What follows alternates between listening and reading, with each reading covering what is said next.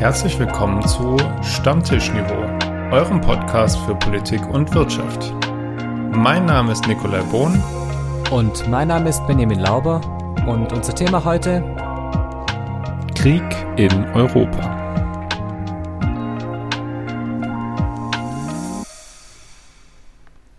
Moin Lauber. Grüß Gott Bohn.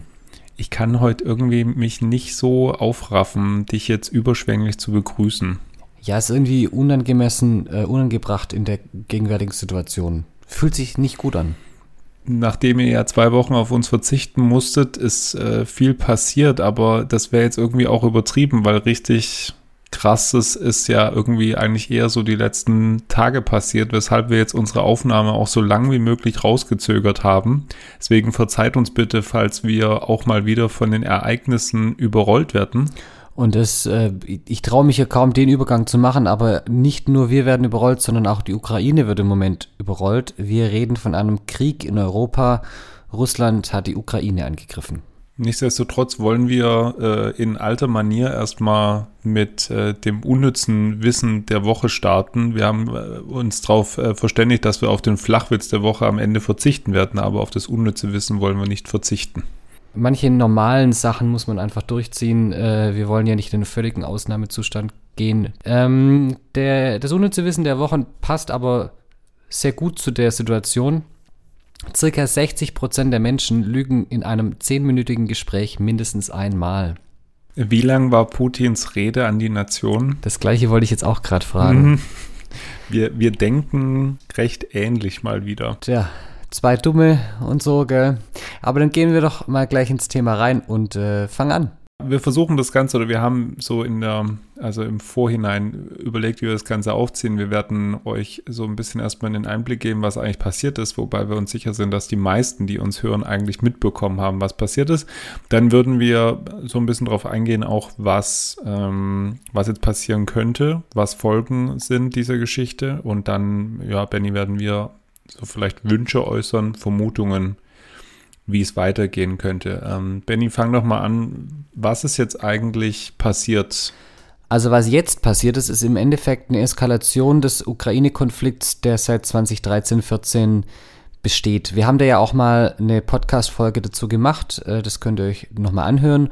Und was jetzt, wie gesagt, diese Woche passiert ist, ist eine völlige Eskalation. Die zwei Separatistengebiete äh, im Osten der Ukraine haben sich von der Ukraine losgesagt, haben sich zu eigenständigen Republiken erklärt und diese wurden von Russland anerkannt von Putin und er hat dann dort sogenannte Friedenstruppen hingeschickt, um dort äh, die russische Bevölkerung zu schützen vor anscheinend einem Genozid, der durch die Ukraine durchgeführt werden soll. Und äh, Russland beziehungsweise Putin, muss man sagen, hat da davon nicht Halt gemacht oder hat da nicht Halt gemacht und äh, seitdem gibt es eine Putin nennt es Militäraktion in der Ukraine. Er vermeidet natürlich den Begriff Krieg, aber es ist ein Krieg. Russische Militärverbände sind in die Ukraine vorgedrungen seit 4 Uhr am Mittwochmorgen und jetzt haben wir da einen Krieg. Aber wie gesagt, es hat sich in den letzten Monaten schon hochgeschaukelt mit einer großen Militärpräsenz um die Ukraine herum. Ziemlich, ziemlich stark. Ähm, es war immer wieder auch die Rede davon, dass äh, russische Truppen nach und nach in das in die Grenzregionen rund um die Ukraine vordringen.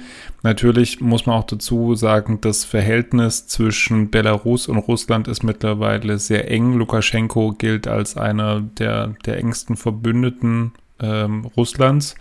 Oder andersrum eher, muss man sagen. Also ich meine, Belarus ist im Gegensatz zu Russland ein recht kleines Licht.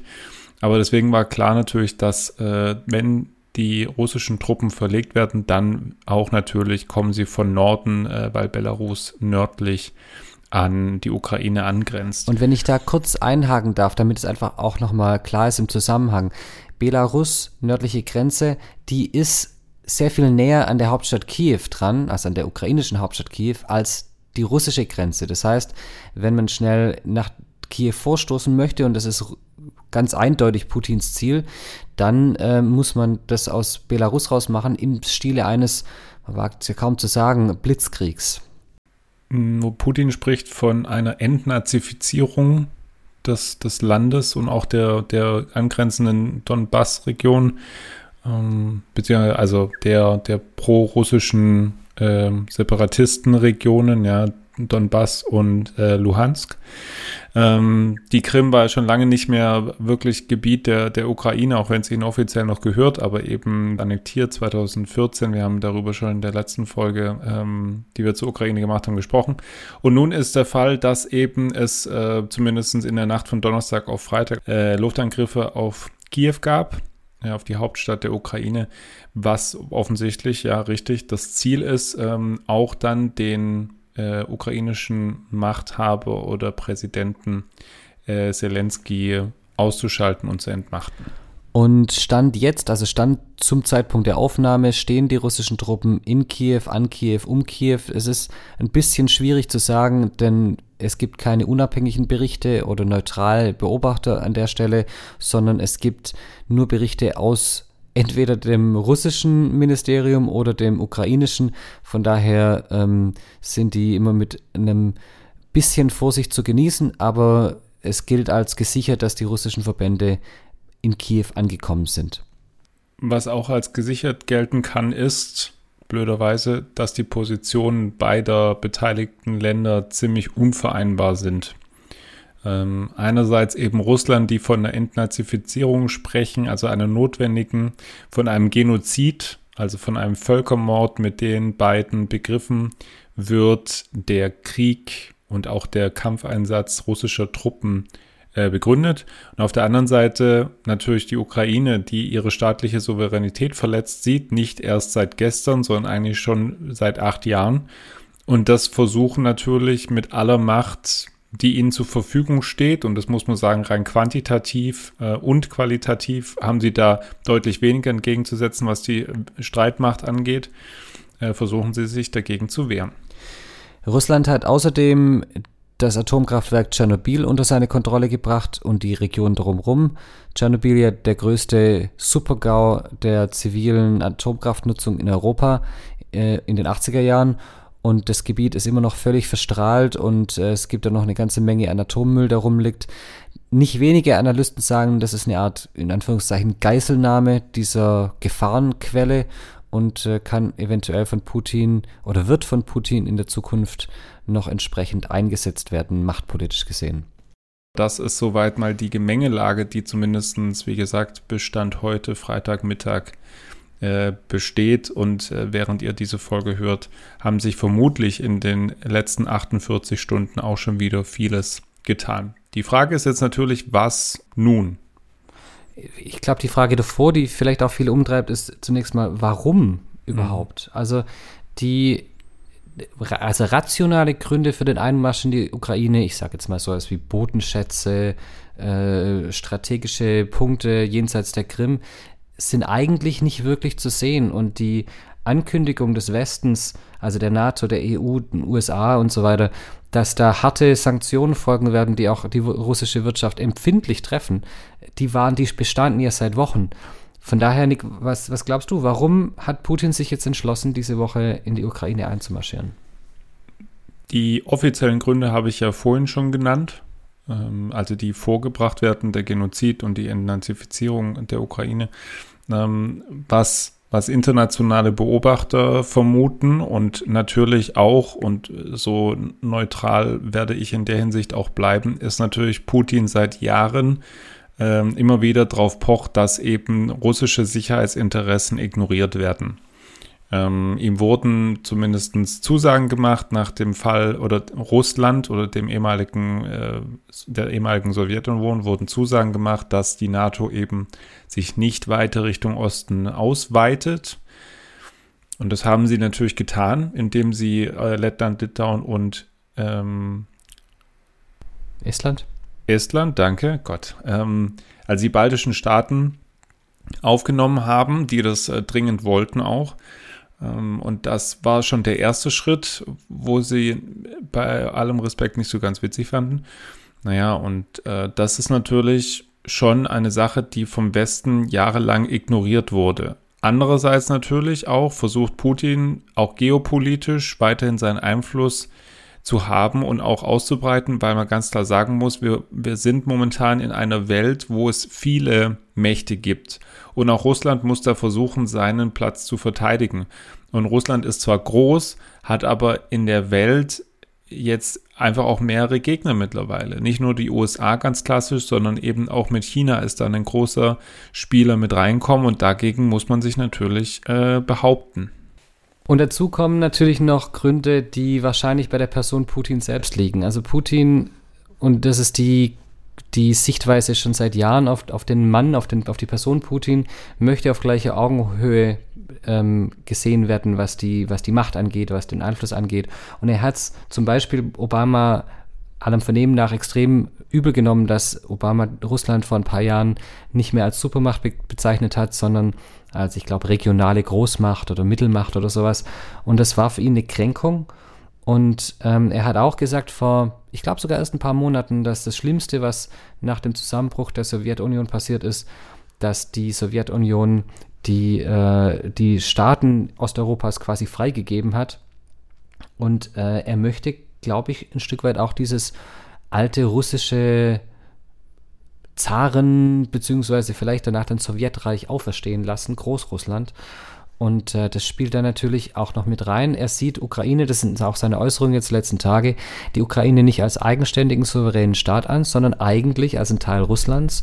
Und er sagt, die Ukraine ist nur deswegen überhaupt entstanden, weil Russland zusammengebrochen ist. Also es gab davor keine Ukraine und kein ukrainisches Volk.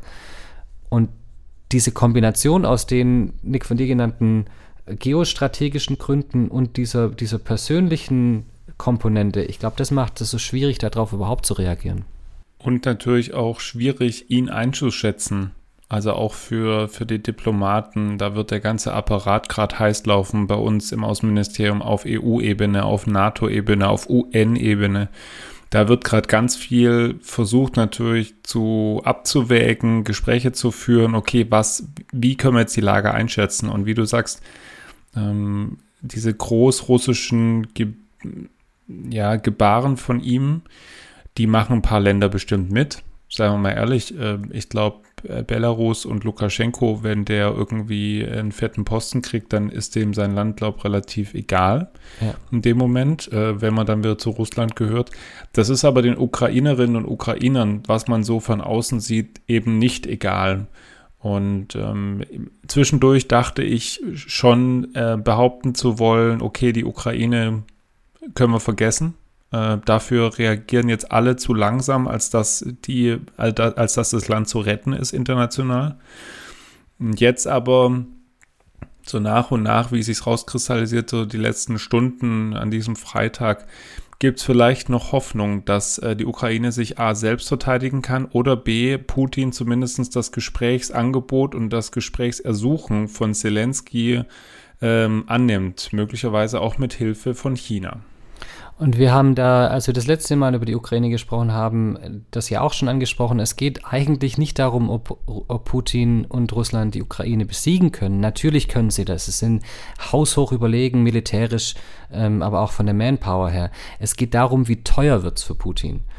Und er ist dem Vernehmen nach jetzt schon hinter seinem Zeitplan quasi. Also eigentlich war schon sagt man, äh, die Planung, dass Kiew jetzt schon quasi gefallen ist, ähm, ist nicht der Fall. In manchen Stellen haben im Gegenteil die ukrainischen Streitkräfte eine Gegenoffensive gestartet, auch wieder da, dem Vernehmen nach. Wir müssen ja immer vorsichtig sein, die Gemengelage ist äh, schwierig. Und in dem Zusammenhang ist es natürlich auch wichtig, sich anzuschauen, wie haben denn die westlichen Staaten auf das Ganze reagiert. Und zwar haben sie das jetzt auch ähm, manche sagen vielleicht zu wenig hart, aber schon in einer gewissen Härte, nämlich mit wirtschaftlichen Sanktionen. Nick, was ist denn da vereinbart worden?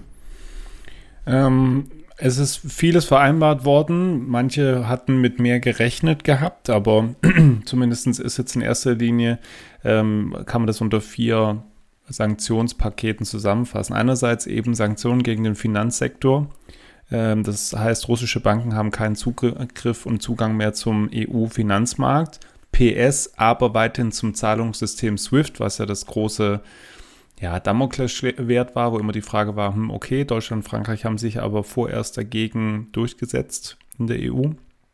Andererseits, dass der Transportsektor ähm, sanktioniert wird, indem eben es Lieferstopp für äh, Ersatzteile und Technik für russische Luftfahrt gibt, woraufhin äh, Russland natürlich gedroht hat, äh, die internationale Raumstation ISS jetzt ähm, zu kündigen bzw. da nicht weiterzumachen.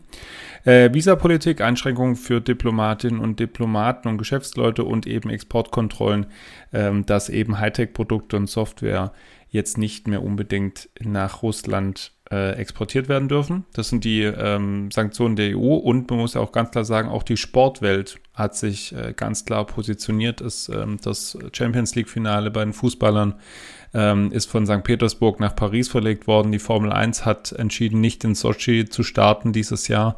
Ähm, ich kann es von den Basketballern sagen, dass äh, die Bayern-Basketballer sich gestern ähm, nicht gegen, gegen Moskau angetreten sind in der europäischen Euroleague. Und so geht äh, auch die Sportwelt nach und nach ähm, gegen Krieg äh, und für Frieden äh, aufs Parkett. Und diese Wirtschaftssanktionen, die du genannt hast, die sind heftig und die sind vor allem wirksam. Selbst das russische Wirtschaftsministerium hat heute zugegeben, dass die die russische Wirtschaft hart treffen werden.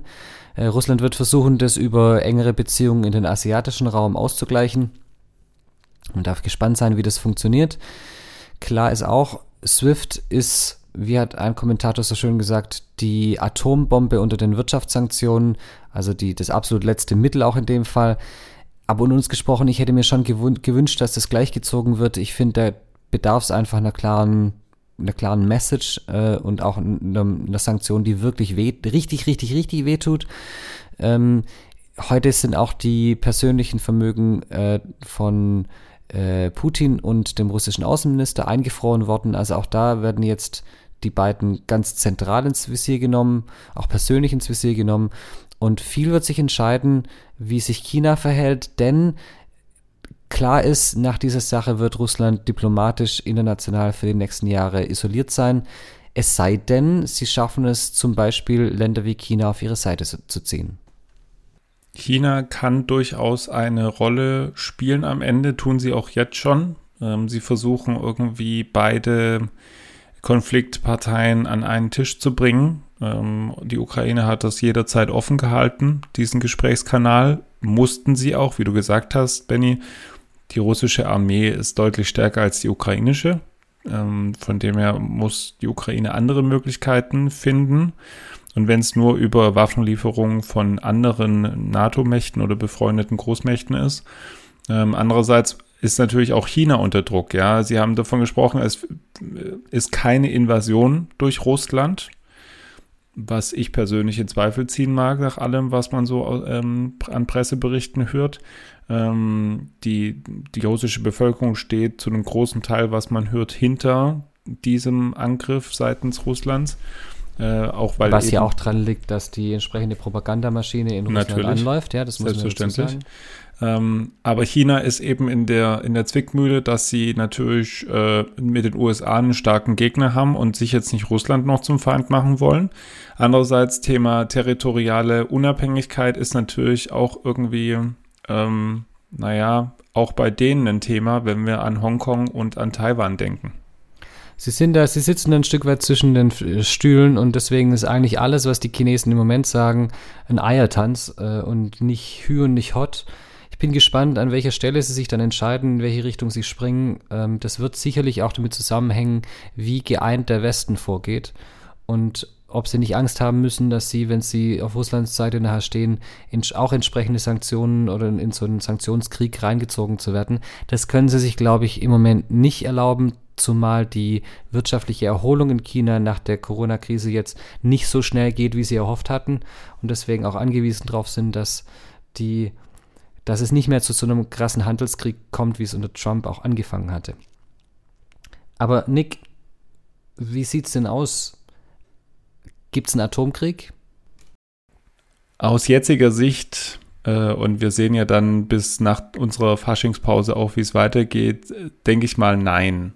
Und ob es einen dritten Weltkrieg gibt, daran glaube ich, stand jetzt auch nicht, weil dafür ist es aktuell noch zu zivilisiert. Ich meine, das ist so ein bisschen ein Bombenfass aktuell. Man weiß nicht so ganz, wie es weitergeht, aber hm, zivilisiert im Zusammenhang mit Krieg ist natürlich eine spannende ah, Kombination. Ja.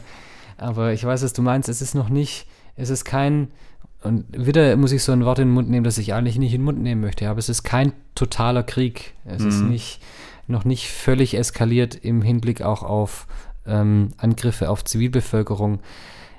Und hoffen wir mal, dass es so bleibt ich kann es mir auch nicht vorstellen, dass, dass wir in einen richtigen, auch atomaren Konflikt reinschlittern. Ich glaube nicht, dass die Ukraine Atomwaffen hat, zum einen. Ähm, und das andere, das ist ja dann die größere Gefahr, wenn ein NATO-Staat angegriffen wird, dann haben wir natürlich ein massives Problem. Aber ich kann mir beim besten Willen nicht vorstellen, dass Putin das macht. Ich weiß, ich habe das auch bei der Ukraine gesagt. Aber die Folgen für einen Angriff auf die NATO, die müssen auch Putin im Moment noch abschrecken. Also selbst jemand wie Putin noch im Moment abschrecken, so möchte ich es formulieren. Weil ganz klar ist, in dieser Krise ist jetzt selbst zum, so NATO-Staaten wie die Türkei, die ja immer so ein bisschen auch hin und her springen, ähm, sind ganz klar zusammengerückt. Und ich bin mir hundertprozentig sicher, dass Putin das volle Arsenal abkriegt, wenn ein NATO-Staat angegriffen wird. Und das wird er nicht machen. Also dann, wenn, wenn er das nicht mehr, wenn das kein Abschreckungspotenzial mehr hat, dann, dann haben wir, dann ist, ist es rum. Also dann, dann ist Putin völlig, völlig von alleine und dann kann es auch nicht mehr, dann, ja, ja können wir uns dann, vergraben. Dann haben wir definitiv äh, ein Problem. Es wird wie immer die, die Geschichte am Ende zeigen, wie diese, ich, ich weiß mal nicht, welche Worte ich dafür finden soll, Invasion, Angriff, beides, ist auch egal. Es ist auf jeden Fall ein Angriff der, der russischen ähm, Regierung auf ein legitimierten, unabhängigen Staat. Aber wie du sagst, wenn die NATO angefasst wird, dann äh, gibt es größere Probleme. Ich habe mich tatsächlich die letzten Tage auch schon gefragt. Ich habe das in der Folge so damals so lapidar dahergesagt. Aber wenn die Ukraine jetzt in der NATO wäre, ich weiß nicht, ob es dann keinen Angriff gegeben hätte oder ob das die Situation anders eskaliert hätte als jetzt. In dem Fall muss man ja sagen, Gott sei Dank ist die Ukraine noch nicht in der NATO oder nicht in der NATO. Ich möchte mir gar nicht ausmalen, was jetzt los wäre, wenn der Bündnisfall ausgerufen worden wäre. So oder so werden wir sehen, was die nächsten beiden Wochen bringen, bis wir uns dann wieder hören im nächsten Podcast nach den Faschingsferien. Lasst uns alle hoffen, dass sich das Ganze sehr schnell, sehr friedlich löst. Ähm, und bis dahin informiert euch, bleibt am Ball bleibt interessiert, fragt nach, hakt nach. Äh, kleines unnützes Wissen zum, zum Abschluss von, von meiner Seite. Ähm, angedrohte Strafe für russische Medien, die nicht sich auf den offiziellen russischen Behörden äh, stützen, äh, sind 5 Millionen Rubel. Nur als äh, vielleicht Ausblick darüber, warum russische Medien irgendwie auch dazu gezwungen sind, russische Propaganda zu verteilen, basierend auf der Moskau Times äh, heute veröffentlicht. Ähm, wir haben zum Glück in Europa viele, viele Medien, die unabhängig ähm, sich äußern können. Ähm, von dem her informiert euch da und bleibt äh, kritisch. Und uns gewogen. Macht's gut, eine schöne Woche wünschen wir. Wir hören uns erst, am 1. März-Wochenende. Bis dahin macht's gut. Vielen. Dank euch. Bis bald. Tschüss.